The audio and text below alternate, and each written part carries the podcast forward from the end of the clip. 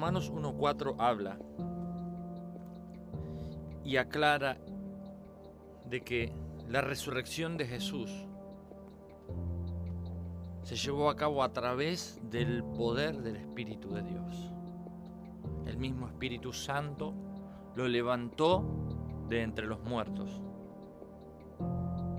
Pero es interesante poder ver que en la historia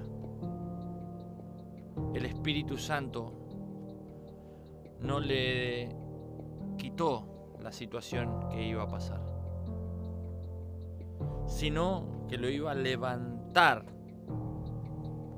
de entre los muertos.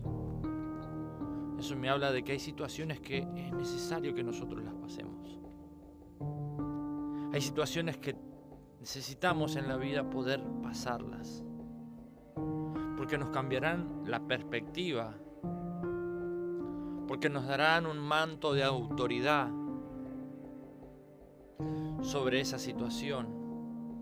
Porque nos, harán sensibles y más empáticos con las personas que están viviendo esa situación. Hay cosas en nuestra vida fueron necesarias que las pasemos. Pero Dios deja a su espíritu para volver a levantarnos de la caída.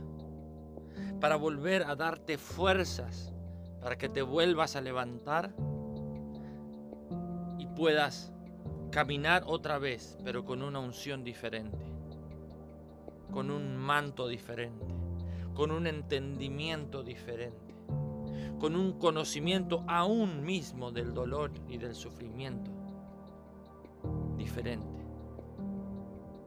La palabra dice que caminaremos sobre el fuego. No dice que lo evitaremos. Dice que caminaremos sobre las aguas y no nos ahogaremos.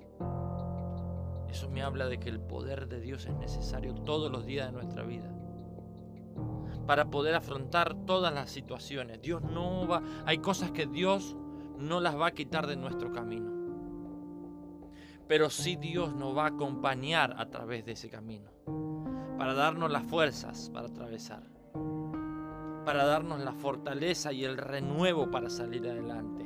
Dios te va a levantar, te va a levantar de las cenizas.